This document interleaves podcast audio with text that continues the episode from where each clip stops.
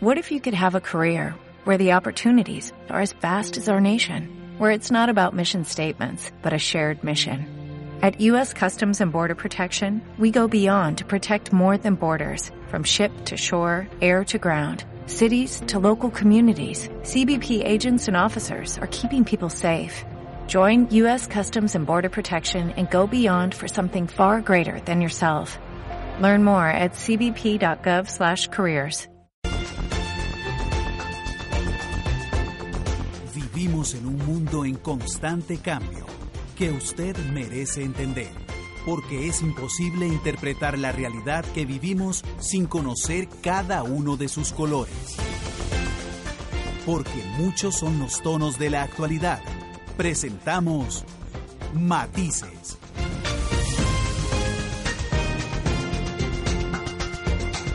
Una producción de Noticias Monumental.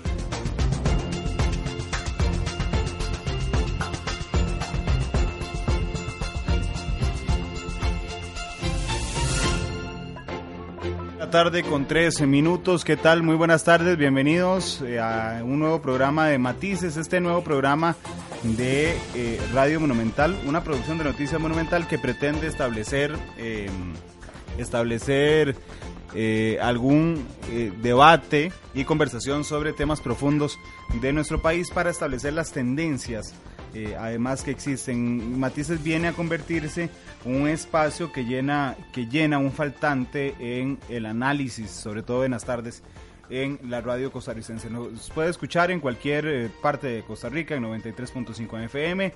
Nos puede escuchar en vivo en cualquier rincón del mundo en www.monumental.co.cr.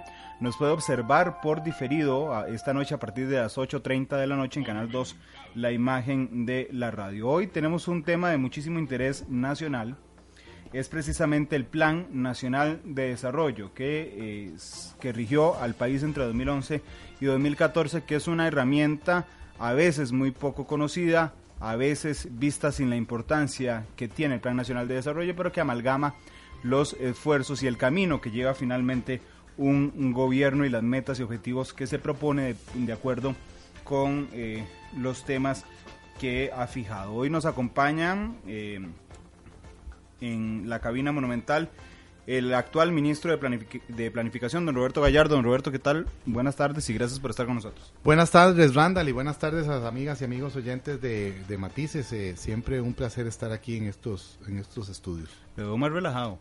Eh, bueno, es que, eh, aunque no lo crea, no, en realidad todavía andamos haciendo muchas cosas, pero ando, digamos, con esta vestimenta informal porque voy ahora a acompañar a la Presidenta de la República a firmar una ley en Caldera y, no se calor. andar en, Si está haciendo calor aquí, imagínense cómo está la caldera, ¿verdad? Bueno, y también está con nosotros la ministra de Planificación designada, doña Olga Marta Sánchez, quien asumirá a partir del jueves al mediodía. Doña Olga, ¿qué tal? Buenas tardes. Muy buenas tardes, Randall, y muchísimas gracias por permitirme participar en este espacio de matices, que sé que es muy escuchado, y además poder compartir eh, parte de la transición que estamos haciendo entre el gobierno saliente y el nuevo gobierno. En este caso, a mí me tocado trabajar con, con Roberto Gallardo y debo de reconocer que ha sido una labor pues bastante fluida la que hemos podido vivir en estos en estos días de, de o sea de, de, pasar responsabilidades de marcar continuidades y también cambios desde luego Gracias, don Olga, por estar aquí, don Roberto. Como en todos los programas de Matices, vamos a iniciar con un boceto que nos hace nuestra productora Isel Martínez, quien nos cuenta muy brevemente qué es un Plan Nacional de Desarrollo para entrar de vuelta entonces con la tertulia aquí en la cabina monumental. Las grandes obras inician con un borrador. Para elaborar el tema de hoy, este es nuestro boceto. Al finalizar el 2010, cuando iniciaba la administración la presidenta Laura Chinchilla, se presentó el Plan Nacional de Desarrollo 2011-2014. El proyecto da algunas líneas de acción para promover el desarrollo del país, con el fin de reconocer y atender aspectos urgentes e importantes para contribuir a un desarrollo sostenido y sostenible. En este caso se propusieron cuatro ejes. El primero se enfatiza en el bienestar social, con el fin de atender sectores vulnerables y rezagados mediante el aprovechamiento de recursos existentes. La seguridad ciudadana y paz ocupan el segundo eje. En ella se articulan lineamientos para combatir la violencia y la criminalidad. En tercer lugar, Ambiente y Ordenamiento Territorial presentan un conjunto de propuestas para alcanzar de forma armoniosa el resguardo del patrimonio ambiental con el crecimiento. Además, se contempla promover la carbono neutralidad. Finalmente, el cuarto eje corresponde a la competitividad e innovación, en función del desarrollo económico del país, con el desarrollo de infraestructura para la producción y comercialización, el fortalecimiento de las relaciones comerciales internacionales y la promoción del clima de inversiones. En todo caso, el Plan Nacional de Desarrollo contempla parámetros de acción que se aplicarían entre 2011 y 2014, es decir, que parte de estas propuestas deberían continuarse durante el primer año del presidente electo Luis Guillermo Solís. ¿Cuáles de estos ejes se han cumplido? ¿En qué forma continuará con el Plan Nacional de Desarrollo la próxima administración? Hoy le damos algunos matices sobre el tema. Diferentes colores Diferentes visiones. Blancos y negros.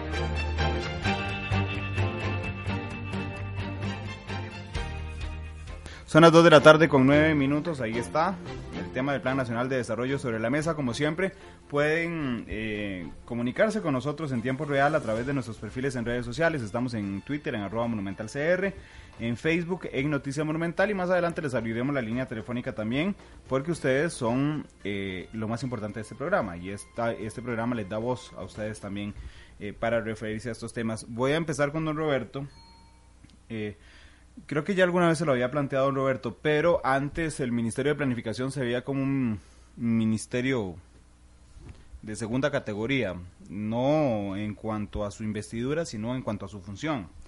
Eh, creo, y hay que reconocerlo, creo que fue en la administración 2006-2010 en que se le dio mayor preponderancia, ¿verdad? la administración de Doña Laura le ha dado muchísima importancia desde su cartera a el Plan Nacional de Desarrollo, que lo decía en la introducción, es una herramienta importantísima, eh, así como un plan de gobierno lo es en, en, en campaña política, el Plan Nacional de Desarrollo es en gobierno, dije que alguna gente y me atrevo a pensar que inclusive eh, miembros de gobierno en general eh, lo han visto eh, como poco importante. De salida ya, don Roberto, este, ¿qué le parecen estas apreciaciones sobre el Ministerio de Planificación y sobre el Plan Nacional de Desarrollo? Bueno, lo que hay que decir es que no, no fue un fenómeno único en Costa Rica, pero hubo una época en, digamos, en que la planificación como ejercicio de definición de políticas públicas estaba, digamos, de capa caída, ¿verdad? En la época del consenso de Washington, ¿verdad? Que en donde eh, a, lo que se le daba importancia era, o lo que, o lo que se creía que definía, ¿verdad? Las políticas públicas definían, eran las fuerzas del mercado, de alguna manera. Eh, la planificación se desvaneció en el continente. En realidad, eh, Ministerio de Planificación tuvo digamos, eh, eh, no, no voy a decir la suerte porque es, eh, no es una cuestión de suerte, sino que también subyacía ahí esta convicción, aún en los gobiernos que sumieron al, Ministerio de Planificación, digamos, en un ostracismo intelectual y, político, pero hubo montones de, instancias de planificación en la América Latina que fueron cerradas. Con el gobierno de don Oscar Arias, em, digamos, don Oscar, que además había sido ministro de Planificación también, em, nombra a su entonces vicepresidente, ¿verdad?, como ministro de Planificación, digamos, un gesto que políticamente tenía mucho, mucho impacto.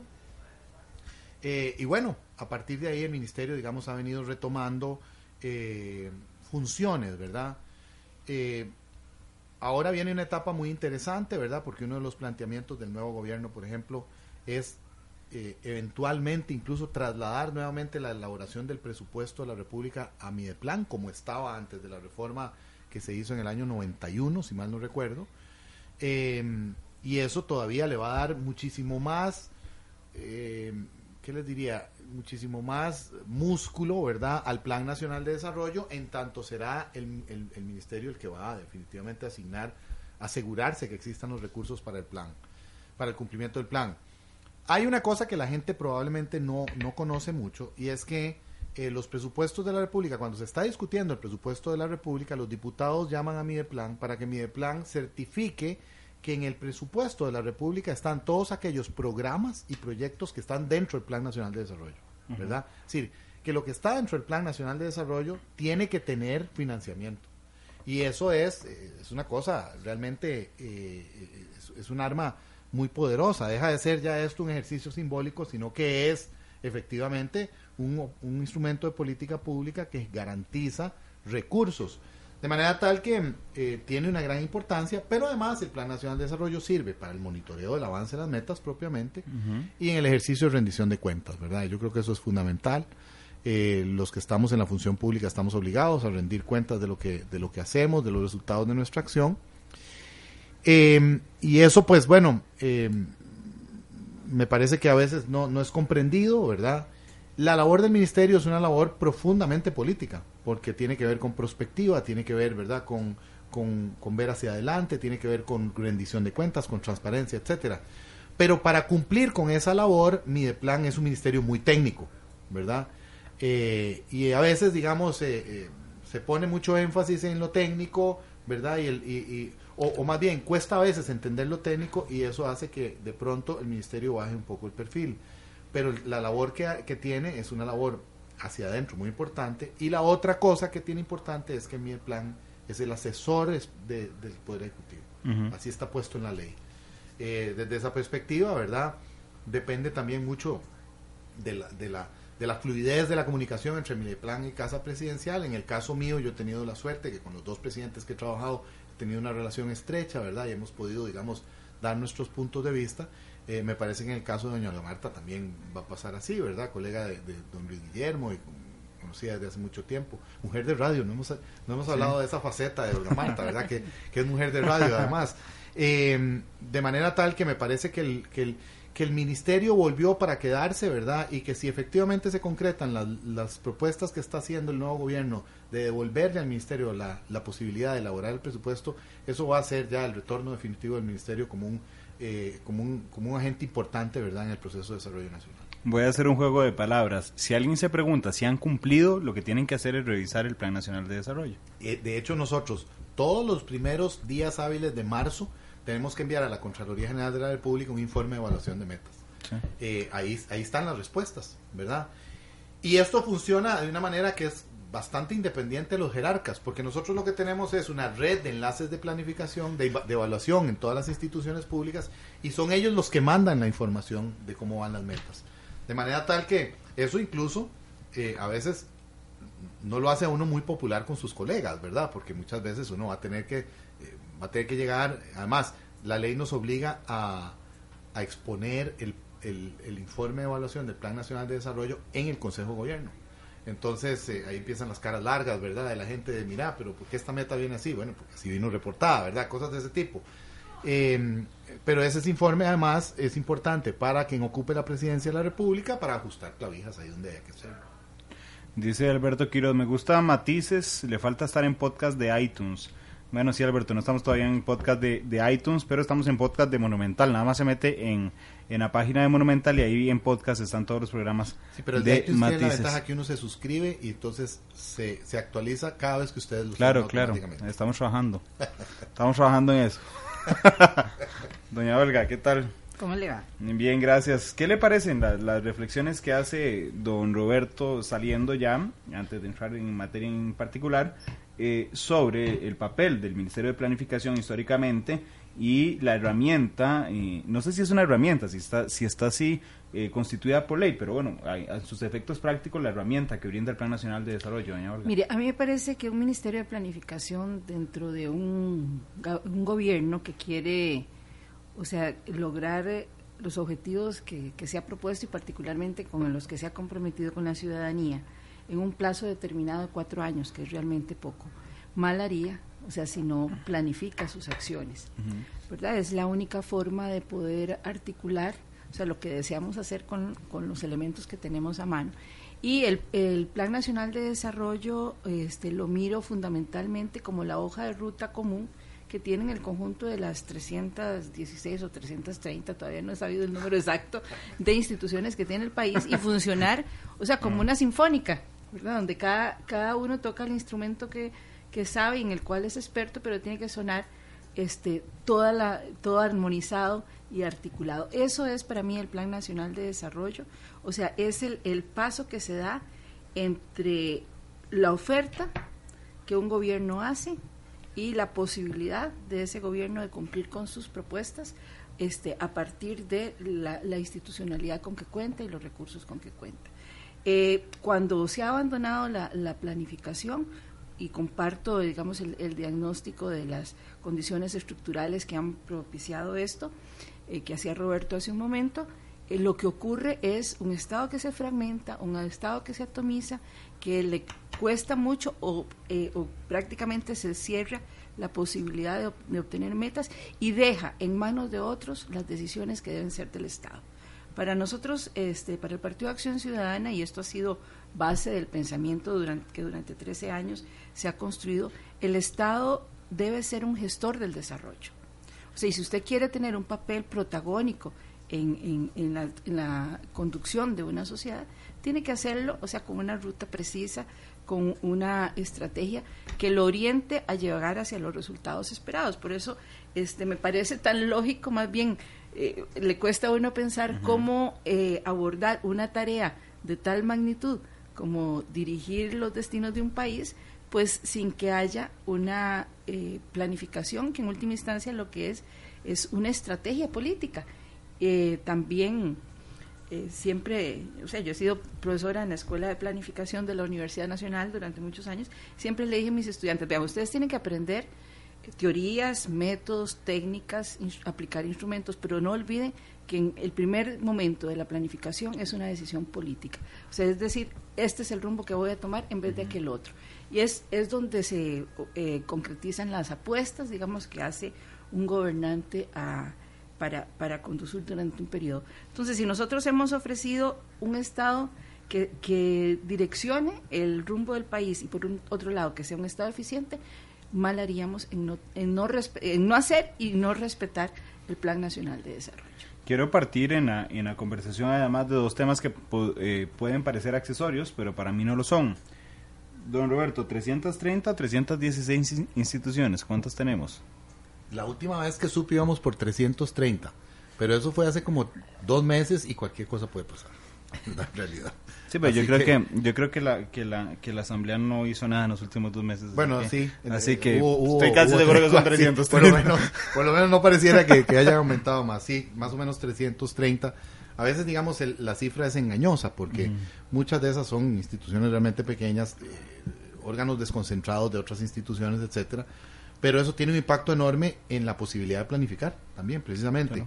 Porque eh, en muchos casos, por ejemplo, se crearon entidades desconcentradas de instituciones más grandes que lo que hicieron fue eh, balcanizar los presupuestos. Entonces, resulta que tenemos instituciones con institucioncitas, con pedacitos de presupuesto que no sirven, eh, son insuficientes esos pedacitos de presupuesto para poder, digamos, eh, acometer obras de, una cierta magnitud. Cuando se presentó el informe de los notables, eh, venían ahí unas propuestas para que pudiera ser potestad de los jerarcas de las instituciones eh, eh, volver a traer entidades adscritas, ¿verdad? Es decir, porque en muchos casos creábamos adscritas a las que se les daba más junta directiva, ¿verdad? Etcétera. Había se hacían algunos gastos más adicionales, pero sobre todo se, se perdía esa capacidad de conducción que es tan importante, ¿verdad? La que estaba hablando Olga. Em, eh, hay que rescatar muchas cosas. En, en temas de planificación hay que rescatar muchas cosas eh, de, de, digamos, de, de repolitizar en el buen sentido, ¿verdad? La conducción de los asuntos públicos, ¿verdad? Porque eh, en cierto momento se creía que la respuesta a todos los problemas del país era dejar esto en manos de técnicos, ¿verdad? Era un pensamiento muy, muy, muy acorde a lo que, a lo que se pensaba en la década de los 90, ¿verdad? Eh, en, lo, en lo técnico es donde es lo que está, es donde está lo correcto, es donde está el objetivo, está lo riguroso, y lo político es donde está eh, la corrupción y está la negligencia, etcétera. Pero eh, yo creo que el tema de la, de la repolitización de la conducción es importante y para eso el Plan Nacional de Desarrollo es, yo creo, un instrumento fundamental. Doña Olga, 330 instituciones es un gigante. Así es. Eh, y sobre todo, la, además de que, de que se fragmentan mucho las tareas del Estado, creo que otro problema serio es lo que tiene que ver con la unidad misma del, Estado. Porque este, si no hay, en primer lugar, si, si es débil el Plan Nacional de Desarrollo y si no hay rectorías claras hacia ese árbol tan, tan, tan corpulento de la, de la institucionalidad, lo que puede pasar es que hayan instituciones que no tengan muy claramente eh, diseñado cuál es su función y por otro lado cómo se articula con otros. Porque fíjese que cualquier dimensión que tomemos de la vida cotidiana de nosotras y nosotros como ciudadanos, eh, no hay ninguna institución que solita nos pueda resolver si tenemos, digamos, retos en esa, en esa área de, nuestra vida. Pensemos el tema del agua, por ejemplo. este, son muchas las instituciones que este, tendrían que, que tienen su objeto de trabajo con el agua. Y es necesario que haya una coherencia y no la está viendo.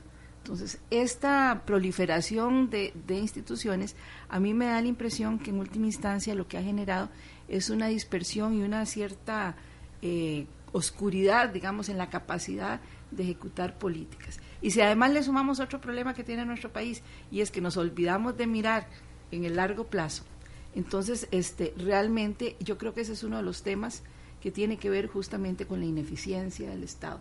Una es la corrupción, que sin duda es, eh, yo creo que el, mal de los males, pero también este tipo de cosas que van perdiendo la, o sea, la capacidad de respuesta eh, de, un Estado frente a los retos que tiene todos los días. Lo hace de, algunas, de alguna forma inoperante. Exactamente. Ineficaz. Ineficaz.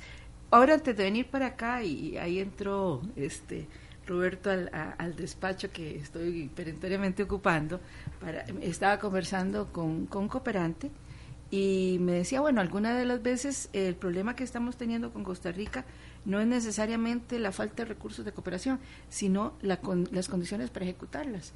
Porque llegamos a, un programa y decimos, bueno, ¿y quién tiene la rectoría de esto? ¿Quién da cuentas? ¿verdad? ¿Con, quién ¿Con quién asumimos compromisos y quién nos da cuentas de esos compromisos? Y eso está pasando justamente por este, yo diría que hasta cierto punto, eh, eh, como facilidad que ha habido para que surjan y surjan instituciones sin necesariamente eh, pensar o sea que fundamentalmente lo que el Estado tiene que tener es una matriz clara de a dónde es que se tienen que tomar las principales acciones de un gobierno. Y lo otro que parece, eh, parecería accesorio, eh, ¿qué vigencia tiene el Plan Nacional de Desarrollo vigente? Vigencia vigente, valga la redundancia. Eh, es hasta el 31 de diciembre de 2014. es decir, este año todavía, digamos, el presupuesto de la República refleja las prioridades que están definidas ahí en el Plan Nacional de Desarrollo. Eh, y lo cual, digamos, eh, bueno, hay un espacio ahí donde la nueva administración se acomoda, conoce bien, ¿verdad?, etcétera. Nosotros quisimos, recuerde, eh, Randall y amigas y amigos oyentes de Matices, que tratamos de hacer un ejercicio para ir adelantando algo del, Plan Nacional de Desarrollo del próximo cuatrenio, a partir del, del plan de gobierno de manera tal que el nuevo gobierno pueda entrar a partir del próximo viernes, ¿verdad? Y tener ahí algunos, algunos parámetros que le permitan incidir desde ya en el proceso de elaboración del presupuesto del año 2015.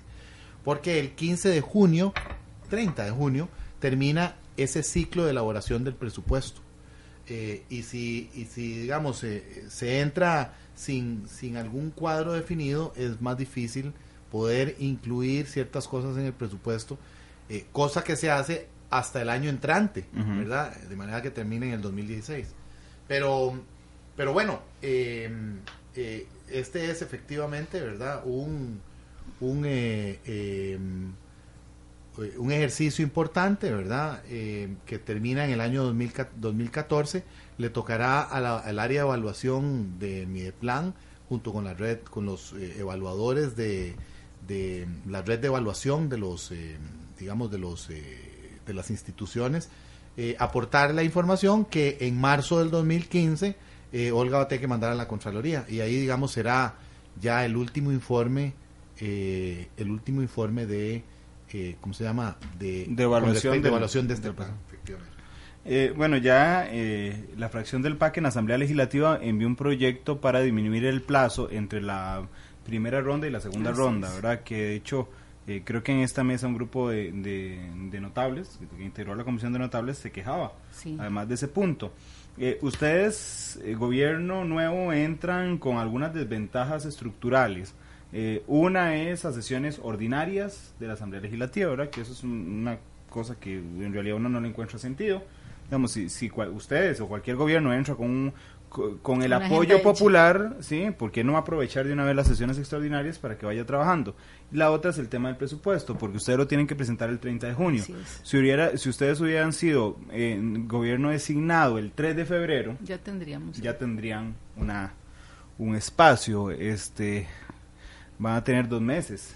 Así eh, es. Para fijarlo. ¿Cuánto pesa eh, eh, estar tan amarrados? Porque además es amarrado año y medio, ¿verdad? Porque es de una vez presentar el del 2015, doña Olga. Mire, este, sufrimos, digo yo, la, la, larga espera de, de, dos meses, efectivamente, entre el 2 de febrero y el 6 de abril, que, digamos, para un partido que tenía posibilidades de ser gobierno, eh, significa una presión muy fuerte, porque en primer lugar había que ganar la campaña, o sea, no podíamos pensar en lo siguiente. Dormirnos en los laureles y, y dedicarnos nada más ya a preparar gobierno y lógicamente gran parte de las energías estuvieron puestas en, en, el proceso propiamente electoral, eh, con todas las complejidades que significaban, no solamente de la propaganda, sino de todo lo que es el, el, soporte del cuidado del voto, etcétera. Entonces, eh, llegamos a, al resultar electos, imagínense, el 6 de abril, casi que inmediatamente la semana del 13, o sea, siete días después empezó la Semana Santa y en Semana Santa nada pasa en este país y eh, realmente nos quedaron de 15 días en realidad para comenzar a armar eh, digamos, la, el trabajo ya para dar el paso hacia el gobierno. Debo decir que es difícil, sin embargo tenemos eh, algunos soportes que creo que nos van a permitir superar esta adversidad y es básicamente dos cosas. Por un lado, eh, un trabajo muy sistemático y sostenido que el Partido de Acción Ciudadana ha venido teniendo en torno a lo que son propuestas sobre las, las grandes áreas temáticas del desarrollo. Eh, nosotros tenemos una comisión de, que se llama Estudios y Programas que ha funcionado siempre. Y ahí hay un conjunto de muchos expertos en diferentes temas que han ido generando propuestas. Entonces hay, hay insumos. Y por otro lado, este, el, el otro elemento que, que es importante es también que por lo menos a la, al entrar al ministerio yo me encuentro un equipo profesional muy avesado en estas tareas que creo que, o sea, ya incluso, no sé, el primer día que los vimos nos comenzaron a dar insumos. Está este insumo que, que ha señalado Roberto, que es un ejercicio, digamos, de un primer acercamiento al Plan Nacional de Desarrollo desde la propuesta de, que hizo el PAC a la, a la ciudadanía, el Plan Rescate, pero además, digamos, mucha experiencia ya de, la metódica sobre todo. Entonces, el esfuerzo que creo que va a haber es sobre todo afinar eh, los, eh, los énfasis, las prioridades y los, para hacerle honor al, programa, los matices que queremos darle. Em, entonces, eh, sin, sin duda, pues es difícil, no nos va a ser fácil, vamos a tener que correr, sobre todo para tener el 15 de junio el el presupuesto del, del 2015, como, como usted lo señalaba, con un plan nacional de desarrollo que ya se encuentra formulado y también cómo hacer para de alguna manera que sirva ya de puente hacia lo que propiamente sería la propuesta estratégica del, gobierno. ¿Cuándo, ¿Cuándo, presentará el nuevo gobierno su plan nacional de desarrollo? Bueno, que supongo que será 2015, 2018. Miren, por, por ley eh, creo que tenemos el, a diciembre del, presente año para presentarlo. Sin embargo, o sea, mi, mi, mi, proposición es que a junio vamos a tener que tener un borrador muy bien desarrollado, efectivamente, para que podamos hacer coincidir el primer año de, del Plan Nacional de Desarrollo con el presupuesto que se tiene que presentar en ese mes. Entonces, este, yo diría que un borrador del plan lo vamos a estar teniendo a mitad de junio desde luego eh, con la posibilidad de posteriormente eh, validarlo, eh, sobre todo tratar de fortalecer lo que son las consultas con, con los territorios, con los diferentes sectores sociales, pero ya el esbozo general del Plan Nacional de Desarrollo tendrá que estar en junio para que coincida de alguna manera con el primer año de ejecución presupuestaria. Le, robo unos minutos para ir a una pausa comercial, nuestra primera pausa comercial. Regresamos para hablar ya sobre el cumplimiento en el Plan Nacional de Desarrollo 2011-2014, que ese nos lo dará don Roberto, y qué opinará eh, doña Olga. 2 con 32. Más adelante, eh, entiendo que es un tema técnico y profundo. Más adelante vamos a abrir las líneas para preguntarles a ustedes cuál creen que debería de ser eh, el énfasis principal, los proyectos mm, principales del gobierno que ingresa el próximo jueves. 2 con 33, vamos a la pausa, regresamos.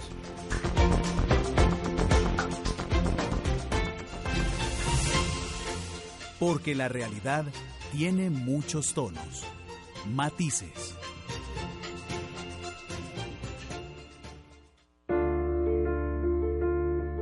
¿Qué importa que no te conozca? Acá todos nos abrazamos como si fuéramos hermanos. ¿Qué importa si no sabes afinar? Acá todos cantamos la misma canción, al mismo ritmo y con las mismas ganas. Nos cobija un mismo color y nuestro corazón se sincroniza, se vuelve uno solo, uno gigante que late a las mismas pulsaciones. Acá cuando hay que llorar, lloramos todos. Cuando reímos, reímos todos. Acá celebramos la misma pasión. Acá somos L todos. Monumental. Vámonos de vacaciones para Cancún. Realice sus créditos y ahorros en Coope Alianza y gánese un viaje a Cancún todo pago para usted y tres acompañantes. Acumule acciones electrónicas por sus servicios en Coope Alianza. Promoción válida del 20 de marzo al 20 de junio de 2014. Aplican restricciones.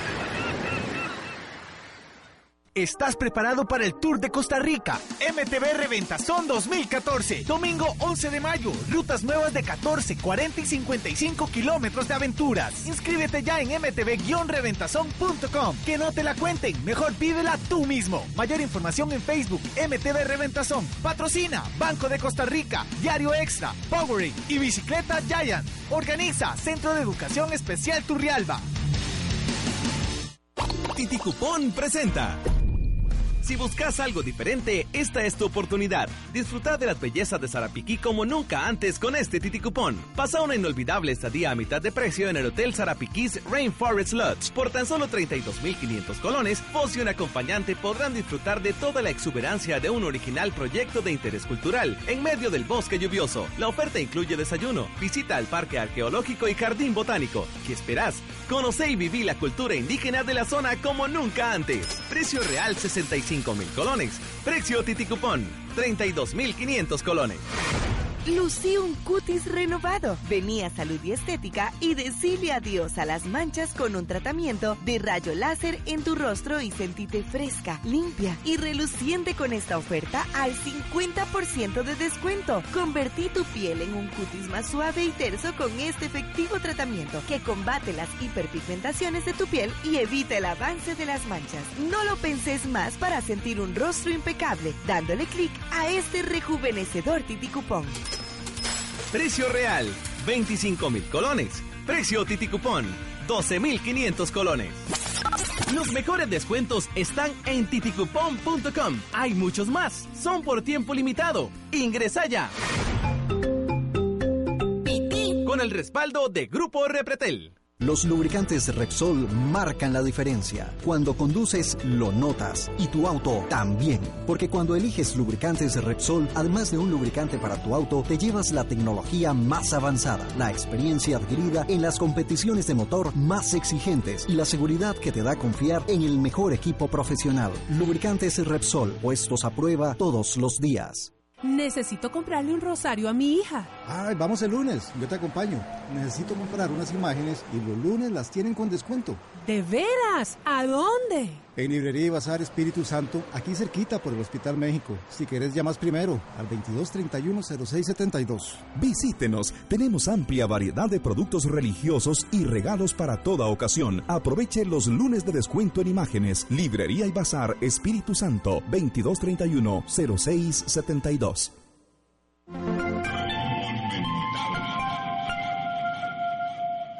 ¿Qué debes saber al comprarte una moto? Que la seguridad es primero, porque tu vida es primero. Que necesitas una agencia cercana y que te brinde excelente servicio. Que el precio y el financiamiento se ajusten a tu presupuesto. Que sus extras se acoplen a tu estilo de vida. En resumen, que sea UM. Motocicletas UM. Conquista el mundo. Contáctanos al teléfono 4001-6686.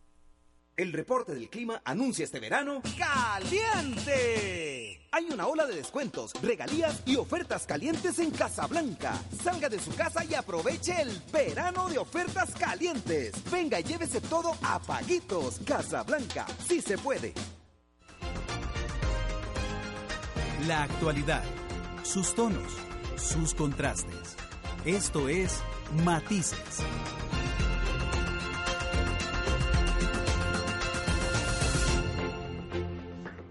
Dos de la tarde con 38 minutos. Tenemos la oportunidad hoy de hablar con el ministro de Planificación saliente, don Roberto Gallardo, y el ministro, la ministra perdón, de, Planificación designada, doña Olga Marta Sánchez, en una tarde lluviosa. Ya nos avisaron que en Barrial de Heredia se viene un aguacero. A esta hora se va a mojar.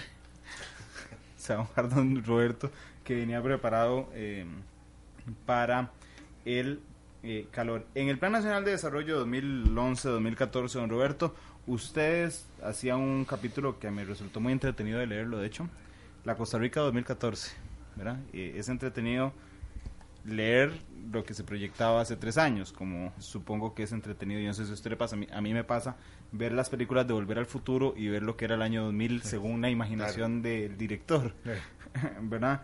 Eh, la Costa Rica de hoy es la que se imaginaron hace tres años. Usted no lo redactó, usted no lo redactó, No. el Plan Nacional de Desarrollo. No. La que se imaginaron los redactores del Plan Nacional de Desarrollo. Digamos, ah, hubo algunas cosas que no se dieron como, como premisas, ¿verdad? En la elaboración del plan, que no se dieron de la forma en que se esperaba que se dieran. Por ejemplo, la recuperación de la economía internacional. Para el 2010 se decía que para el 2012 el, pa- el, el mundo iba a estar nuevamente, eh, bueno, no en niveles precrisis, ¿verdad? Porque esos eran niveles de bienestar inflados, ¿verdad? Por una burbuja inmobiliaria enorme eh, y financiera pero sí que iba a haber una recuperación que jalara más a una economía tan integrada al contexto internacional como la costarricense. Eso no se dio. Eh, y eso hizo, por ejemplo, que dos de las metas nacionales del plan no se consiguieran, ¿verdad? Eh, la de bajar el desempleo a 6%. El desempleo está, eh, según la encuesta de hogares, en este momento en 8.7%. Eh, según la encuesta continua de empleo está en 8.9. Ha venido descendiendo, ¿verdad? Eh, pero, pero no va a llegar al 6. Y la otra era tener un, pres- un, un crecimiento promedio de la economía que fuera del 6%. Eh, el promedio que se alcanzó en, en el periodo fue de cuatro y medio, que es el promedio histórico, digamos, del país. Lo cual, pues digo, no es, nega- no es, no es negativo en tanto eh, el crecimiento ha sido mayor al del promedio de la región. Incluso ahora CEPAL está anunciando que la región va a crecer, va a crecer un 2,7% el próximo año. Excepto y Costa. Rica, eh, bueno, sí. Excepto Eh, Martinelli que decía, no, yo es con 10. eh, sí, sí, vamos a ver si es cierto, después de que ya terminó de hacer el, el, el- La campaña. el- y el metro, ¿verdad? Ah, bueno, sí. Eh, Costa Rica va a crecer un 3.5, es la estimación del Banco Central, ¿verdad? Que va a crecer nuevamente por encima de... Y en los Estados Unidos empieza a haber cada vez más brotes verdes, digamos, de, recuperación. Pero esas cosas fueron las que incidieron mucho, ¿verdad? Las otras metas, eh, eh, cuatro se cumplieron, cuatro no son medibles, porque hubo cambio en los parámetros, y eso es una cosa que un, un consejo, eh, eh, una, no, consejo no, eh, no estoy para el consejo, sino más bien una, una observación que yo haría en la elaboración del próximo Plan de- Nacional de Desarrollo. Yo creo que de alguna manera se cometió el error, mm, me parecía buena idea en su momento, de definir metas en función de índices internacionales. Entonces, por ejemplo, el índice de desempeño interna- eh, eh, eh, eh, ambiental, eh, se había planteado una meta para subir del, mm, me acuerdo que era del octavo lugar a- al, al quinto, y resulta que hubo un cambio en la metodología de medición del, del índice, y resulta que entonces ahora eh, estamos más bien en la, en la posición número 90, una cosa así. Eh, cuando le hacen a uno cambios metodológicos de elaboración de índices, lo dejan a uno sin posibilidad de eh, comparar el, el- avance, ¿verdad? Eh, En general, lo que se planteó se cumplió, salvo estas dos metas que les digo, y algunas quedan muy cerca de cumplirse y creeríamos nosotros que se pueden cumplir en el resto del periodo, es decir, en el 2014, por ejemplo, el que tiene que ver con el 95% de generación eléctrica a partir de fuentes renovables, eh, que quedó más o menos como en 91, 91 algo, me parece. Em, eh, se cumplió en el tema de seguridad, me parece que con creces, ¿verdad? Porque ha habido una disminución dramática. Más bien le, le iba a decir que me ayude a repasar las, las metas nacionales eh, puntualmente para entrar a analizarla. Según el Plan Nacional de Desarrollo, una de esas es una nación más competitiva y conectada con la dinámica global. Ahí el indicador era eh, el- un índice que también cambió, desafortunadamente. mm, No, desafortunadamente, es que no, esto no quisiera decirlo así. Eh, en el índice de competitividad no solo cambió, sino que se empezó a medir más gente. Entonces, la meta que se planteó no era comparable ya, porque, digamos, se, se quería avanzar del número 70 al número 60, pero resulta que se más bien esta hora eh, se avanzó al 62, pero resulta que eh, antes se medían 110 países y ahora se están midiendo 130. Ujú. Entonces, digamos, ahí hay una carencia de información, aun cuando sí hubo una mejora importante del país en los índices de competitividad. Que era mejorar en al menos tres puestos, era la meta en particular. Correcto. Mejorar tres puestos la posición del país en el índice de competitividad global. Correcto, correcto. Eh, lograr que, una ta- que la tasa de inflación doméstica se mantenga baja, que Esa, se logró. esa se logró, correcto. Y que se acerque cada vez más a las de los principales socios comerciales, se es, logró. es. Eh, y la tasa de crecimiento dentro de esta meta general de una nación más competitiva y conectada con la dinámica global, que era alcanzar la tasa de crecimiento de, de al menos 5 a 6% fue la que no se logró. No, y quedó se logró cuatro- 4.5 4.5. y la proyección del Banco Central es 3.5 más menos 1. Es decir, podríamos andar por 2.5 que ojalá que no o por 4.5 que igual no cumpliríamos la meta. Ya sigo con la próxima con la próxima meta, Sí. doña Olga. Este aquí don Roberto nos habla de, de en esta meta de cosas cumplidas como el tema de la inflación eh, pero cosas que no se pudieron cumplir como eh, el, el- crecimiento económico cómo cómo ante esto cómo enfrentar estos desafíos en el nuevo gobierno Mire, este, con relación a lo que es la, la capacidad de crecimiento económico, generación de riqueza del país, nosotros eh, entendemos claramente que Costa Rica forma parte de- del mundo global y que no, no debemos desengancharnos de él, ¿verdad? Hay que seguir, hay que participar con, con capacidad innovadora y creativa en, en el concierto de, de la dinámica económica internacional. Sin embargo, este, uno de los aspectos en los cuales nosotros hemos sido críticos de, del- sobre todo de los últimos de los últimos años y los últimos gobiernos es lo que hemos considerado un un abandono de la de los productores nacionales y del mercado interno. Y en este caso hablamos de mercado interno no solamente pensando en los 50.900 kilómetros de territorio continental de Costa Rica, sino fundamentalmente de la región centroamericana, que sigue siendo y, este, un ámbito importante de intercambio económico y intercambio comercial. Nuestra apuesta es poder articular esa, esa inserción mundial de, de Costa Rica, pero a la vez también con una, digamos, una política orientada al fortalecimiento de estos otros sectores que producen para el mercado interno. Por eso es que tenemos tanto interés en, la aprobación de la ley para eh, banca de desarrollo, porque ahí es justamente uno de los factores eh, limitantes para los productores nacionales es la inversión, los recursos para inversión. Entonces, la banca de desarrollo para nosotros es un, como podría decir, como algo así como el, el hilo que hay que jalar para comenzar a desenredar un poquito esta, esta madeja. Desde luego no es lo único, pero es un- uno de los elementos fundamentales. Y eh, entonces ahí creemos que podemos compensar esta vulnerabilidad que también implica eh, apostar toda eh, la capacidad de crecimiento, toda la capacidad de innovación al mercado internacional. El otro aspecto importante es gestionar mejor los acuerdos y tratados de libre comercio. Costa Rica ha firmado muchos tratados de libre comercio, sin embargo, no ha habido una adecuada gestión y control, las dos cosas, de estas oportunidades que se pueden abrir ahí y de cómo enganchar también incluso a, partes de nuestros propios territorios a la dinámica y a los, a los espacios que proveen los tratados de libre comercio. Entonces, por ahí van dos de las cosas que eh, pensaríamos que podría contribuir a que nos acerquemos a este deseo compartido de muchos, que es tener un país competitivo, innovador, creativo, pero además con un elemento adicional que es una distribución más adecuada de la capacidad que tenemos para generar riqueza. Vamos a ver si logran quitar la telaraña que hay sobre la Asamblea Legislativa en banca de desarrollo. Sí. Este, la primera meta, don Roberto, que era una nación más competitiva y conectada con la economía global, parcialmente cumplida. Parcialmente cumplida, sí. Vamos con la meta que, se, que seguía en el Plan Nacional de Desarrollo, es una nación más equitativa y solidaria. Ahí había dos objetivos, alcanzar una tasa de desempleo abierto del 6%, que fue la que usted habló, y a, a, mí me hace gracia esta meta, me hace gracia la forma de redactarla.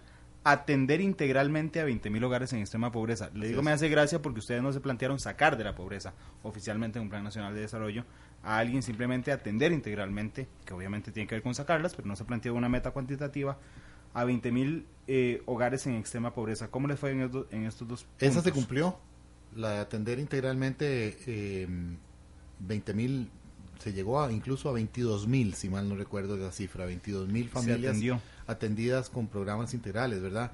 El tema de la pobreza extrema es un, un tema muy complejo, no es a ver, usted puede ayudarle a las familias pobres eh, tratando de eh, otorgarle algunas necesidades básicas. De hecho, si usted utiliza, eh, y este es, un, este es un indicador que la gente desconoce que existe, que es el indicador de necesidades básicas insatisfechas. Uh -huh. Es decir, habla de las familias que les, ha, les hace falta algo, agua, luz, teléfono, servicio de salud, etcétera.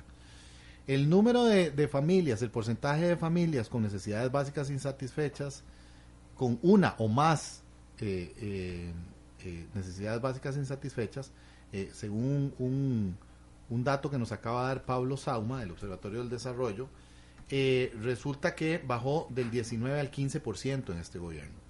Eso prueba un poco también que los sistemas, los, los, los programas sociales están generando beneficios, efectivamente. Ahora, en el caso de pobreza extrema, este es un fenómeno multidimensional muy, muy complejo, porque usted ya no está hablando ahí nada más de una carencia de ingresos, uh -huh. sino que está hablando también de patologías sociales, ¿verdad? Alcoholismo, drogadicción, prostitución, ¿verdad? Enfermedades mentales. Eh, entonces se requiere eh, primero un, un proceso de, de atención directa antes de que pueda haber un proceso de mejora de los ingresos que los permita salir de la pobreza extrema. Ese es, digamos, la, el razonamiento detrás de esto. Eh, existe, a ver, porque recuerden que la pobreza se determina a partir de una cierta línea de ingresos. Lo más fácil para sacar a una pobreza, de la pobreza a alguien es darle un subsidio, ¿verdad? Y decirle, bueno, usted eh, vive solo, entonces le vamos a dar eh, la cantidad de, dinero mensual que se requiere para sacarlo de la pobreza y ya con eso la estadística mejora. Pero en el caso de pobreza extrema es una cosa completamente diferente. Eh, es un fenómeno multidimensional que requiere una, una, una, digamos, de una aproximación distinta. Con la libertad de que usted no, no lo redactó. este, esa meta en particular a mí me, me, me, me alguna, eh, me genera alguna desconfianza, se lo voy a decir por qué.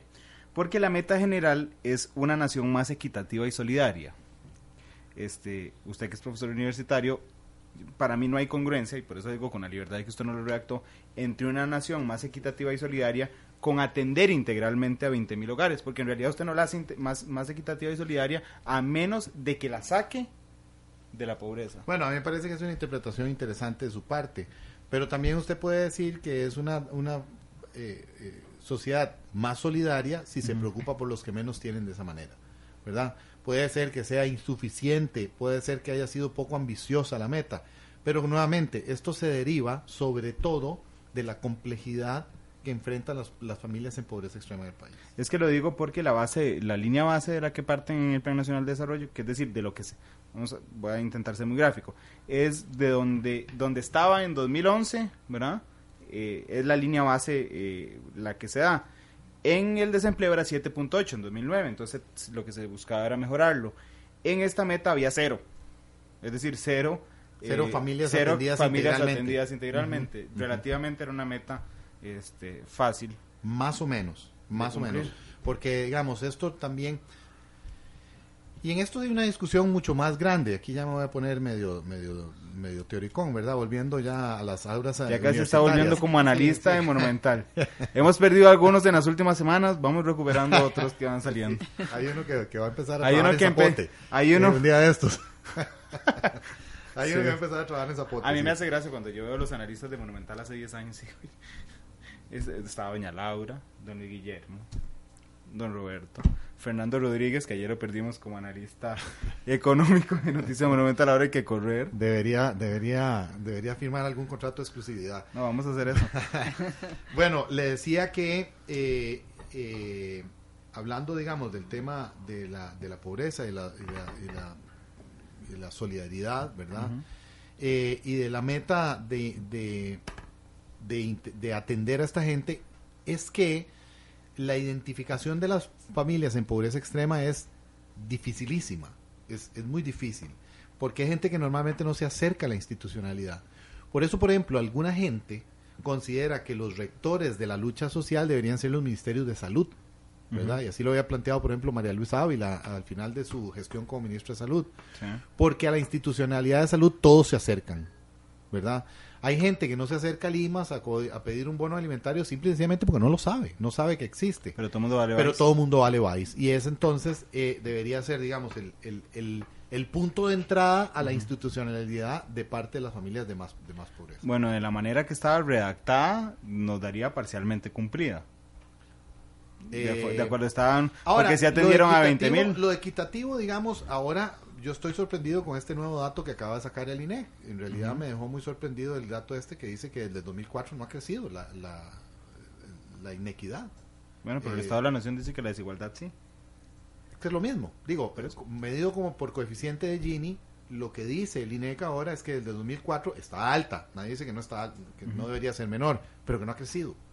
Eh, eso es una cosa que a mí me gustaría investigar más, eh, porque de pronto nos quedamos siempre con esta idea de que efectivamente eh, se ha venido deteriorando el tema de la equidad en el país eh, y resulta que de pronto la información estadística empieza a decir otra cosa. Yo quisiera ver qué es lo que encontró el INEC para que de pronto nos esté diciendo algo que va, digamos, en contra del, del conocimiento común. Un objetivo está cumplido, que era atender integralmente a 20 mil, y el otro El no, otro que era alcanzar la. No, no, que es alcanzar la tasa de desempleo. No, esa sí, esa no se va a cumplir además porque está en 8.7. Pues, está parcialmente sería, cumplida. sería muy, muy, muy eh, dramático, ¿verdad? Que, que se bajara a 2.7 en un año, aun cuando en la encuesta continua de empleo sí bajó un 2.2 desde el cuarto trimestre del 2013 al cuar- del cuarto trimestre del 2012 al cuarto trimestre del 2013. Eh, eh, no, más bien, del primero del 2013 al primero del 2014. Pero igual no va a dar para 6, ¿verdad? Aunque la tendencia del desempleo es hacia la baja. Parcialmente cumplida. Doña Olga. Dígame. ¿Qué le parece los elementos de este punto? A mí me llamó la atención, insisto en mi punto, don Roberto, otro día tendremos un debate cuando después del jueves sobre eh, el- la lucha contra la pobreza. ¿Qué le parece a usted los elementos que han quedado pendientes, como disminuir el desempleo eh, y bueno, queda pendiente sacar a la gente de la No, pobreza? ese, ese es, es un gran reto estructural, ¿verdad? Y, y- y lógicamente un gobierno tiene la, la responsabilidad de ver cómo incide en las, en las tendencias de, de su sociedad, eh, pero que ha, ha- le ha puesto uno de los asuntos más complejos a los, a los gobiernos y también al nuestro. Eh, nosotros nos estamos apostando a incidir realmente en bajar la, la pobreza y particularmente, o sea, combatir la pobreza extrema con resultados de, de, o sea, de poder sacar a una cantidad importante de familias que en- están en esta condición hacia es una condición más humana. Desde luego esto, esto va a implicar eh, varias cosas. En primer lugar, seguir eh, mejorando lo que es la, la- el impacto de los recursos que se utilizan para, para la inversión social y para, y para la atención particularmente de esta, pobla- de esta población, que sí creo y comparto que tienen formas de atenderse de- mm, diferentes. O sea, al, al, al grupo de personas que se, y de familias que se encuentran en condición de pobreza, me parece que el tema de la educación, de la salud, del empleo, de los servicios públicos de calidad y cobertura y oportunidad, o sea, son elementos que atienden a las necesidades de esa familia. Sin embargo, las personas que están en condición de pobreza extrema, definitivamente hay que atenderlas con políticas direccionadas hacia ellos y en muchos casos con el soporte de subsidios que les permitan por lo menos es quedar en una condición factible de poder este comenzar a, disfrutar de los otros elementos que mencionaba para, para la atención de los pobres. Eh, los datos, mm, a mí me comentaban también que hace como cuatro días salieron unos datos diferentes de, del INEC, yo no los he conocido ni los he analizado, sin embargo creo que en la, en- no solamente en el conocimiento que se venía acumulando, sino en la sensibilidad misma, nos da la impre- eh, o sea, uno, hay la percepción de que Costa Rica eh, está siendo polarizante en, en- en la vida de, sus habitantes. Y, y esto, o sea, no solamente es un tema ético, o sea, que nos, que nos problematiza, sino hasta económicamente es una apuesta que frena las posibilidades de desarrollo. O sea, si tenemos a una cantidad de personas excluidas, o sea, de la capacidad de generar riqueza porque no han podido accesar a, a educación, han, o sea, en los primeros años de su vida, eh, eh, unas condiciones de nutrición inadecuada, o sea, los han limitado en sus capacidades intelectuales, etcétera. Si no tienen capacidad de consumo, o sea, realmente este es, es, es un tema que debe interesar a toda, a toda la sociedad en su conjunto. El, el área de política social eh, creo que es de las que más retos tiene para, para el nuevo gobierno.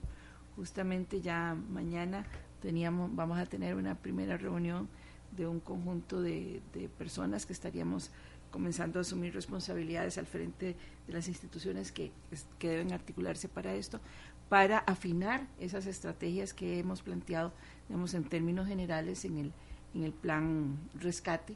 Donde sí hay un compromiso claro como uno, como uno de los ejes de trabajo de combatir la pobreza y particularmente la pobreza extrema. Y particularmente ustedes tienen algún compromiso cuantitativo, es decir, de, de sacar a tantas familias Mire, de pobreza extrema. eh, algunos algunos eh, compañeros analistas que han venido trabajando en, en el tema, ellos señalan que podría darse una reducción significativa, no recuerdo ahorita la, la cifra que sería el compromiso, eso habrá que trabajarlo justamente en detalle para que se convierta en una Sí. meta a evaluar en el, en el próximo Plan Nacional de Desarrollo que acompaña el, el gobierno que empieza el próximo 8 de mayo con Guillermo Solís a la, a la cabeza, pero eh, la- las estimaciones que se hacen es que es posible comprometerse con una reducción significativa. Pero usted sí es amiga de plantear un porcentaje particular como o un sea, plan, tendríamos como un que poner, objetivo. sí, sí, sí, porque este, me parece que y ahí comparto lo que usted señala, ¿verdad? decir que se atiende es quedarnos a medio camino, ¿verdad? Podemos ser, eh, o sea, muy convenientes institucionalmente, decir, bueno, sí, efectivamente, eh, nuestras acciones están llegando a ellos, pero no están teniendo el resultado, que es lo que hace un rato conversábamos, ¿verdad? Que este todo todo plan debe generar eh, una idea de cuáles son los cambios que va que va a propiciar. La y la ter- meta debe tener un cambio. Sí, sí, debe ser medible. Debe- La, la tercera meta nacional era una nación más segura. Creo que en esto no hay discusión. En- hay propios extraños y el Sí, hecho de que Celso no. Gamboa sea un nuevo- nuevo es uno de de los temas que, que se reconoce que Sí. efectivamente el gobierno ha logrado Cum- resultados. cumplía su cabalidad. Eh, ¿verdad? Sobrepasada, diría yo, ¿verdad? Sí. Eh, incluso la meta tenía una redacción que yo siempre pensé que era muy peligrosa, ¿verdad? Porque era disminuir la percepción de inseguridad de la población, Sí. ¿verdad? Y bueno, es una cosa compleja, pero las encuestas nos han ayudado en términos de que 77% de la gente decía que el problema de delincuencia era el más importante en el año 2010 y ahora, pues, de, eh, es, es un problema, digamos, que está ahí subsumido, ¿verdad? Eh, debajo de otras preocupaciones mucho más... eh, ¿verdad? Vinieron a darle a la percepción su lugar. Ustedes. en la administración Bueno, Chinchilla Miranda. No, a ver. a- a- La había- per- las- en, en términos de comunicación, Había la percepción se vuelve realidad. Claro, claro, claro. Bueno, nosotros tuvimos un, un decaimiento de las condiciones de seguridad en el país muy dramático en un periodo de tiempo muy corto. Pese a eso, el país no era un país inseguro a niveles, digamos, eh, eh, eh, de otros países en América Latina, ¿verdad? Es decir, en Centroamérica. lo que sí. hemos tenido nosotros también es esa tendencia a hiperbolizar todo, ¿verdad? Y entonces, como de pronto no nos sentíamos tan seguros, ya éramos el país más inseguro de la tierra, ¿verdad? O sea, eh, eh, Kabul era una, un, un paraíso terrenal a la par de San José, ¿verdad? Eh, o Bagdad. Pero bueno, ahora se ha ido revirtiendo, ¿verdad? La gente está más tranquila, se ve más, más policía en la calle. Es una cosa, realmente, a mí me impresiona mucho ver la cantidad Sí. de policías que hay en la calle. A mí también, y me alegra ¿Verdad? que incluyeran el tema de la percepción, de verdad, porque volvieron a darle a, a la percepción su importancia, después de que una ministra dijo que, ah, eso es solo percepción. Este... La, la prensa tiene una, una mente de elefante impresionante. A mí me impresiona mucho la, la memoria de ustedes, los periodistas, le voy a decir. Sí, hay que tenerla. Un pueblo sin memoria es un pueblo que repite la historia y olvida su pasado. Sobre Bueno, todo cosas que tienen que ver con categorías comunicacionales. Ustedes tienen una memoria, pero de lo más aguda, ¿verdad? En eso. es que sí. Bueno, es que doña Yanina, que voy a citarla, no voy a ser irrespetuoso cuando lo dijo doña Yanina del Vecchio, ex ministra de Seguridad Pública de la administración Arias Sánchez, cuando lo dijo, eh, me Claro, acuerdo sí, que yo la estaba entrevistando y le dije, "Ey, pero la percepción se vuelve realidad. este, Teorema pues una es que eso es lo que piensa la gente y, y es lo importante finalmente. Eh, bueno, cumplida, ¿verdad? Sin, sin discusión el Sí, tema de sí, seguridad. no, y, y yo quisiera decir que además me, me parece importante que el- este tema se convirtió en, en un tema de debate y de compromisos nacionales. Eh, si hay algo que se ha discutido en, en- en- en los últimos años es sobre la política de Estado de- en materia de seguridad, seguridad pública. Y, y el hecho de que se haya disminuido la, la percepción de inseguridad me da eh, elementos para considerar que también eh, deja de haber terreno fértil para las posiciones eh, que han visto en, en la seguridad el castigo y, y- y el incremento, por ejemplo, de uso de las armas y ese tipo de cosas, y nos asegura en una cosa que nuestro país tiene una herencia importante, que es su civilismo.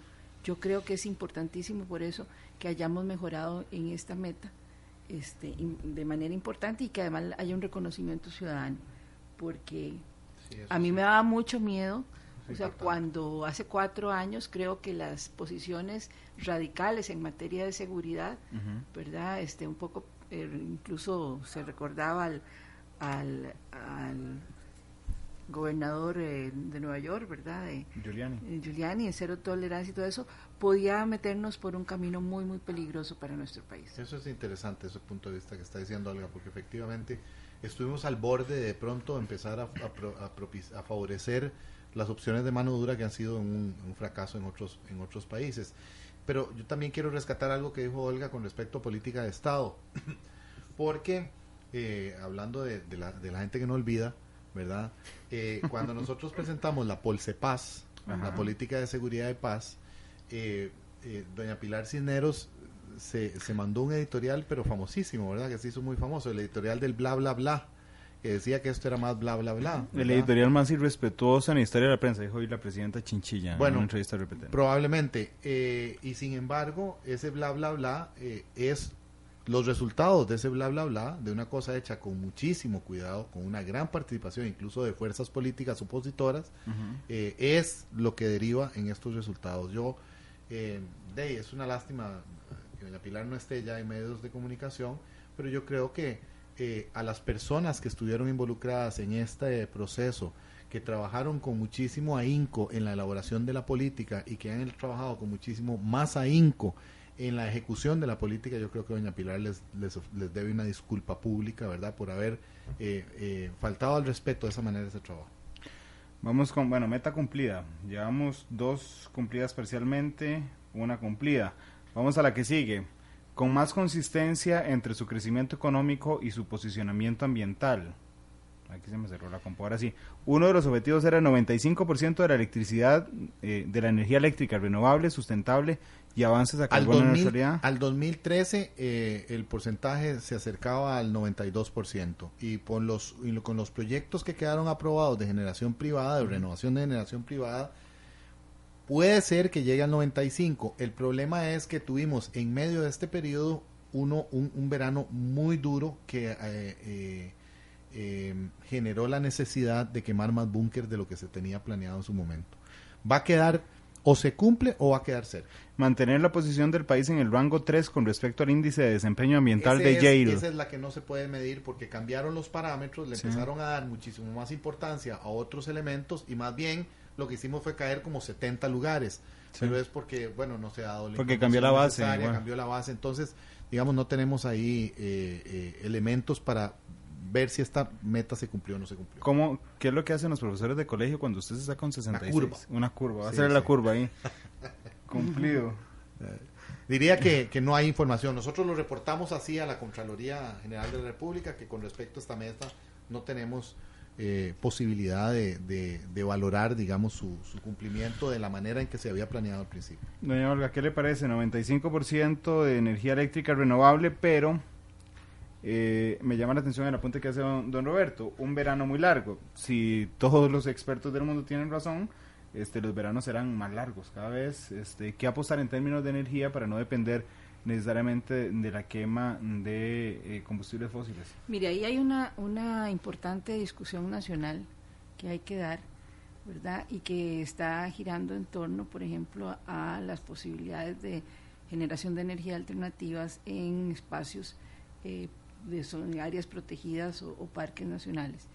Y el tema no está resuelto. O sea, yo creo que Costa Rica y, y nosotros eh, a eso nos sumamos, debería seguir teniendo un modelo energético eh, que sea lo menos contaminante posible y por otro lado que no haya una dependencia de los hidrocarburos y tenemos recursos naturales para ello. Sin embargo, en términos de sectores sociales nacionales que tienen pesos muy importantes, cual- cualquiera de ellos, hay una discusión, básicamente, po- por, ejemplo, sobre la energía geotérmica o sobre la posibilidad de, de o sea, de desarrollo de, de la energía hidroeléctrica en, en zonas de protección y habrá que habrá que entrarle a eso. Eh, un día de esto me preguntaba un colega suyo, bueno, ¿y ustedes se van a comprar broncas? Bueno, habrá algunas broncas que hay que discutir, algunos temas álgidos, difíciles, que habrá que tomar posición de país y yo creo que este es uno de ellos. Eh, me parece que mal haríamos en retroceder en, en, el modelo energético hacia eh, o sea, el consumo de, hidrocarburos para la producción de energía. Me preocupa mucho también por eso la apertura eléctrica, porque creo que nos iría aceleradamente hacia eh, la utilización de combustibles fósiles como recurso para la generación de energía y nos alejaría de ese modelo que ya tiene tantas décadas en nuestro país y que creo que ha tenido buenos resultados para el consumidor y también para la naturaleza. Yo sé que los medios de prensa normalmente le damos palo a la presidenta Chinchilla, aunque yo creo que no debería de ser el modelo periodístico a seguir. Pero ayer en la entrevista Monumental dijo una frase que a mí me impactó profundamente, de hecho en algo poco común, hoy Monumental la usó como la frase eh, del día, y dijo, si pretendemos derivar aplauso, de hecho fue, yo le pedí que le dieran consejo a Luis Guillermo, fue este, si pretendemos derivar aplauso, conseguir lisonjas y sonrisas en cada decisión, un presidente deja de tomar decisiones efectivamente va por el sentido también de, doña Olga en el, eh, eh, de que van a tener que comprarse broncas este tarde o temprano la última meta aquí en el plan es con mayor gobernabilidad democrática mediante un diálogo político y social y la modernización del Estado. Aquí necesito ayuda a los objetivos específicos. Una es mejorar la gestión pública, la calidad de los servicios que presta el Estado, la participación ciudadana en el accionar público, mediante el incremento del 25% en el índice de gestión para resultados de desarrollo. Ese, el problema con ese índice es que se tenía una línea base, ¿verdad? En el 2010. 2.6. ¿Verdad? Y no volvió a salir. No lo han sacado todavía. Entonces, no, no tenemos, digamos, se ha hecho un gran esfuerzo y Mideplan ha sido líder en eso.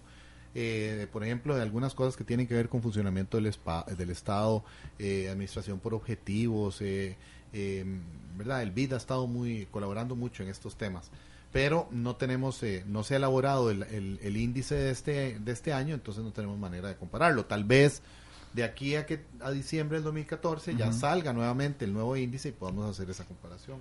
Y el otro objetivo era mejorar la posición del país en el índice de e-government, Ujú. ubicándose en el En- en el percentil percentil 35. 35, sí. Estábamos en el puesto 71 de 183 en 2009. Sí, eh, estábamos ahí más menos más cerca del percentil 35. El problema nuevamente con este es que eh, entraron más eh, países en la, en la clasificación, entonces el percentil se mueve, ¿verdad? Cuando se, se dijo la meta, bueno, estamos en el percentil 35, la idea era que estar dentro de un cierto rango, entre la, entre las 50 y las 60, por decirle algo, no, no lo tengo claro. Pero cuando se, cuando se hizo más grande la lista, el percentil se hizo más complicado, ¿verdad? Eh, por eso es que eh, esa es una, una enseñanza, creo que me parece que es importante, una enseñanza con respecto a la elaboración de los planes, eh, que hay que ver efectivamente la pertinencia de, eh, eh, de, de amarrar el cumplimiento de una meta, o la valoración de una meta a un índice sobre el cual uno no tiene control, ¿verdad? Porque yo entiendo que lo que se quería era como tener una fuente objetiva de evaluación, ¿verdad? Un índice internacional. Pero de ahí, eh, si no tiene uno garantías de que no se va de que no se va a cambiar es muy complicado porque finalmente termina uno en una situación como esta. De todas maneras, hubo progresos, ¿verdad? Por ejemplo, en en e- en e-government una de las cosas más grandes fue la unificación del sistema de compras del Estado, ¿verdad? Alrededor de, de una, una sola plataforma. Eh, y eso va a ir generando, por supuesto, ahorros importantes eh, y, y a partir de ahí la construcción, por ejemplo, de procedimientos informáticos en los temas de contratación del Estado que son, digamos, eh, eh, que son muy, que, que ayudan, abonan a la transparencia en la gestión pública. Bueno, dos cumplidas, dos incumplidas, pues, parcialmente cumplidas, incumplidas, y una inme- Inmedible. inmedible. Este, doña Olga, le voy a robar un- unos segundos porque no quiero dejar, y se me está acabando el tiempo, no quiero dejar sin voz a los oyentes. Sí, claro que sí. Este, va- voy a, a- voy a hacer un cálculo matemático. Las, lo- los comerciales que nos faltan suman cuatro minutos. Entonces vamos durante cinco minutos a escuchar a nuestros oyentes ya y eso vamos a, a la pausa. 905-220000. Eh, por supuesto que referirse al tema nacional de desarrollo es muy complicado. Entonces les quiero plantear una pregunta en particular y es cuál creen que debería ser la meta más importante para eh, don Luis Guillermo Solís y su administración a partir del viernes. ¿Cuál debería de ser la meta más importante para el nuevo gobierno? 905-222-00. Doble cero, ya casi aquí alguien me está levantando la mano, la mano en, en la cabina, don Roberto. Yo, yo creo que, bueno, además con don Luis Guillermo, él entiende estas categorías que son importantes. Eh, yo creo que una de las cosas más importantes que tiene que hacer el nuevo gobierno tiene que ver con el tema de gobernabilidad democrática, con la reforma del Estado. Ahí hay un montón de, de propuestas que salieron de Comisión de Notables, de la, de la Comisión de Eficiencia y Reforma, de, Eficiencia Administrativa y Reforma del Estado de Mideplan, y me parece que eh, el, el primer paso es arreglar ese reglamento de la Asamblea Legislativa que es un eh, eh, es un es, es un lastre para la gobernabilidad democrática de este país. Eh, voy a ir a la primera llamada. Buenas tardes, ¿cuál es su nombre?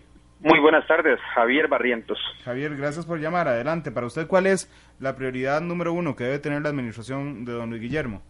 Bueno, yo creo que eh, hay dos, dos aspectos que debe tomar muy en cuenta eh, nuestro nuevo presidente y uno de ellos es eh, la, la manera de agilizar tanto trámite burocrático que hay en el país, eh, donde para sacar un, un permiso, por ejemplo, de salud, tienes que llevar casi a Eva y jurar que es que uno es descendiente de ella, eh, es, es, es una barbaridad, es una locura.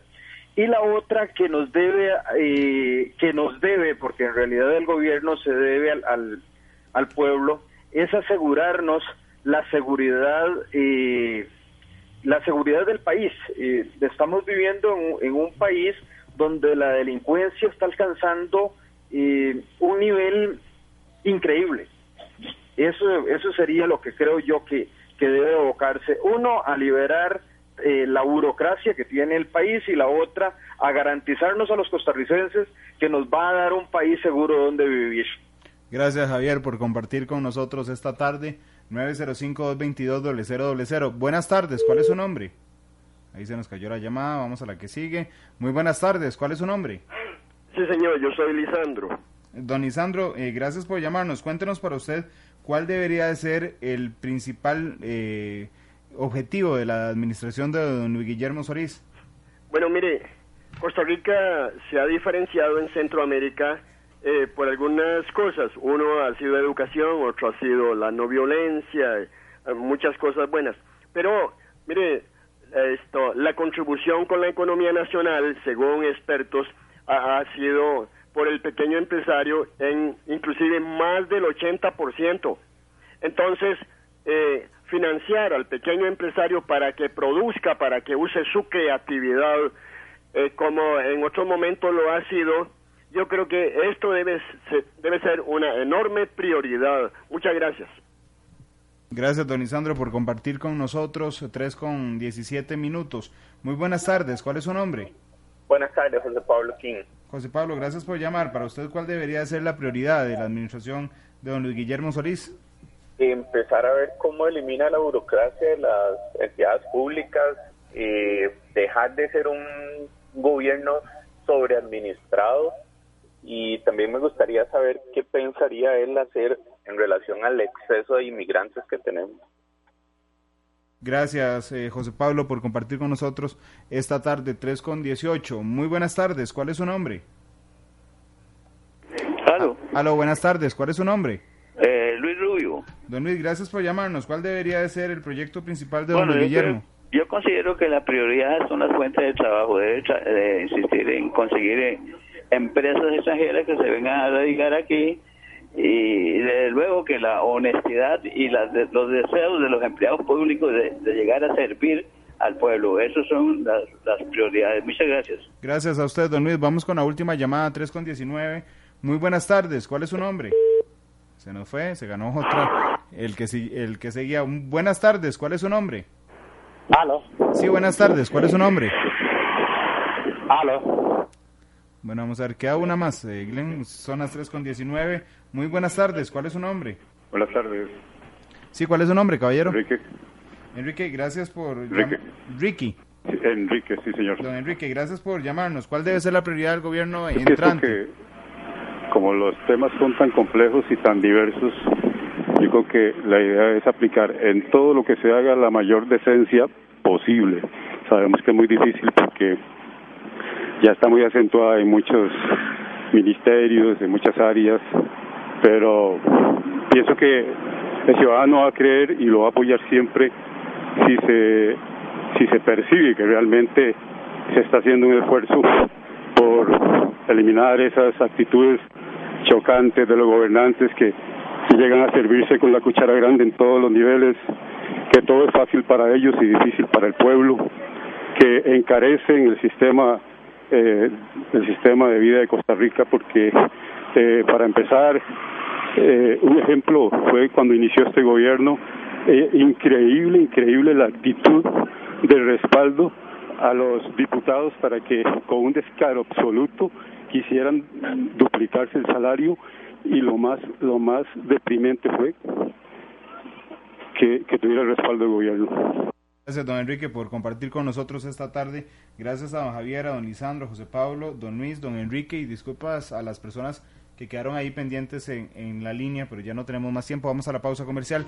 Regresamos con los últimos dos minutos de programa, casi debate político, un minuto cada uno para que se refiera a lo que tenga bien para cerrar. 3 con 20, vamos a la pausa, regresamos. Analizamos los tonos de la actualidad. Exploramos sus contrastes, matices.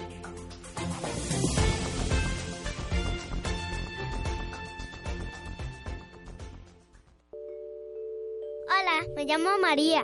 Tengo siete años. Me gusta jugar escondido y pintar. Cuando sea grande, me gustaría ser doctora. Dicen que debería estar en la escuela, pero Chiquita, ¿cuánto cuestan los lapiceros? tengo que trabajar. Este mes, celebremos el Día Internacional del Trabajo, pero no olvidemos a los casi 120 mil menores de edad que trabajan en Costa Rica. Aún queda mucho trabajo por hacer. Un mensaje de Central de Radios. Para clínicas, para restaurantes, para consultores y para hacer crecer su negocio, le presentamos la nube de Tigo Business, un servicio que le permite acceder a la información de su empresa 24/7 y desde cualquier lugar con conexión a Internet. Llame al 1767. Tigo Business, una solución para cada negocio.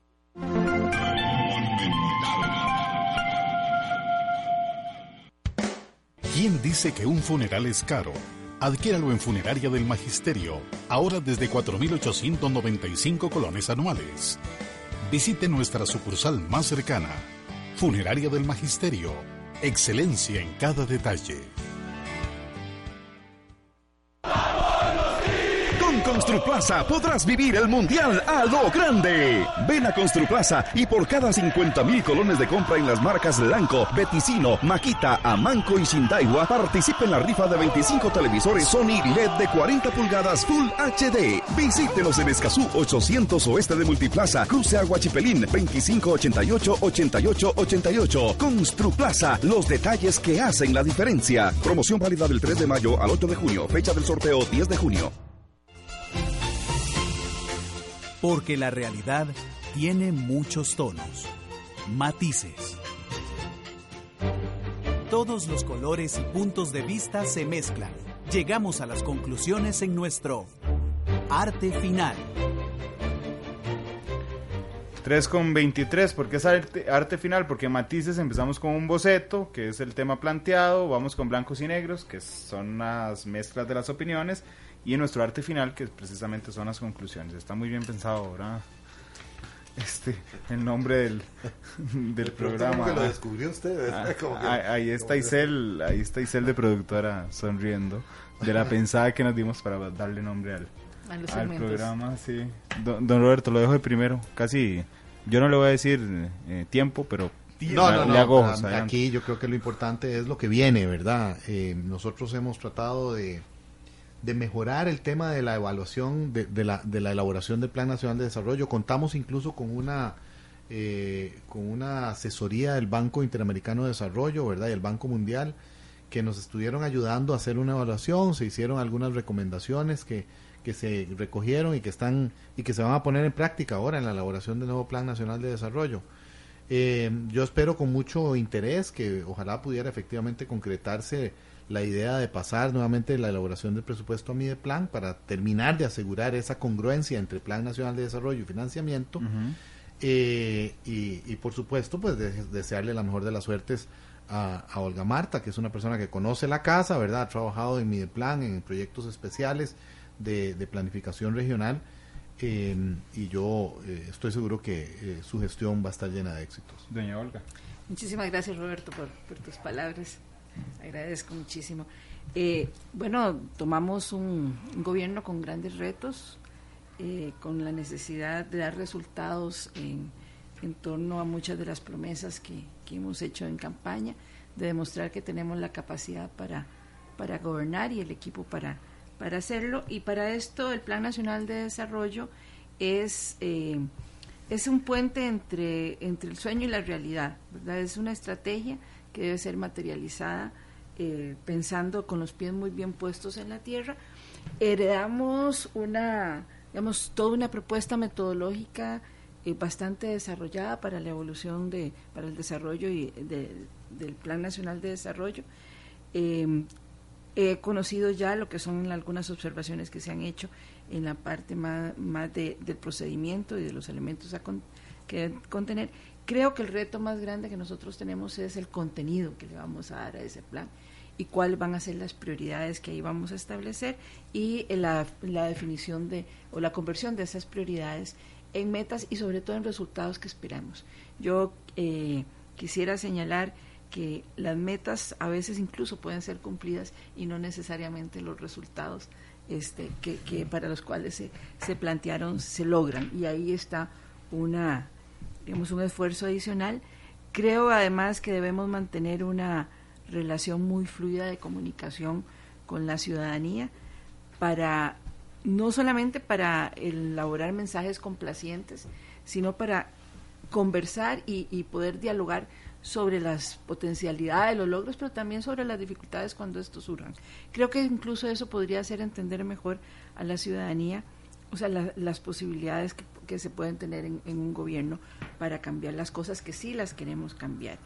Eh, hay temas que se han conversado esta tarde y muchos de los temas que han señalado eh, nuestros oyentes que son fundamentales, eh, que tienen que ver con la con la vida cotidiana de un productor o de un emprendedor, un emprendedor, pero también con las de un ciudadano. Y créanlos, eh, a nuestros oyentes se los digo, que hay un compromiso real de, de trabajar a partir de las capacidades que podamos acumular como, como equipo y también como gobierno en, en sus instituciones, pero sobre todo una enorme voluntad y un enorme compromiso de trabajo. Doña Olga, muchas gracias.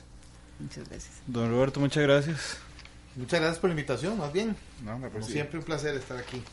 Gracias, hemos sido oyente monumental. Así es. Casi todo el día. Eh, así es. Eh, y, y, además un seguidor de redes sociales. Ustedes eh, de veras que lo tienen uno informado a través de redes sociales.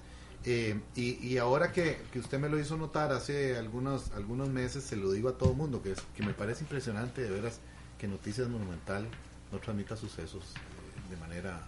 Eso me parece que es una cosa que no se da uno cuenta de lo refrescante no, no. que es, ¿verdad? Hasta sí. que de pronto se lo mencionan. Y ese sentido como que en los últimos tiempos ha habido más programas de opinión, ¿verdad? Que sí. de hecho, de hecho gracias a los debates, este, que nos fue muy bien, 10 hicimos, casi nos volvemos locos, pero, pero creo que nos dio eh, alguna relevancia que nos permitió hacer este programa. Matices, que hoy es el programa 33 eh, de Matices. Ese espacio que abrimos con los debates nos, nos nombre un mes y dos meses, dos meses. Ah, es que es diario. Sí, es diario. Imagínense, mañana tenemos otro interesante programa, mañana les contamos, hoy no lo vamos a contar porque nadie nos los queme de aquí a mañana, pero mañana este les contamos. Gracias a los dos por estar aquí. De verdad, sigue así es la cosa, don Álvaro Fernández, don Fernando Durán y don Alberto Cañas, después eh, Oro y Grana, Pelando el Ojo y la tercera emisión de Noticias Monumental. Feliz tarde.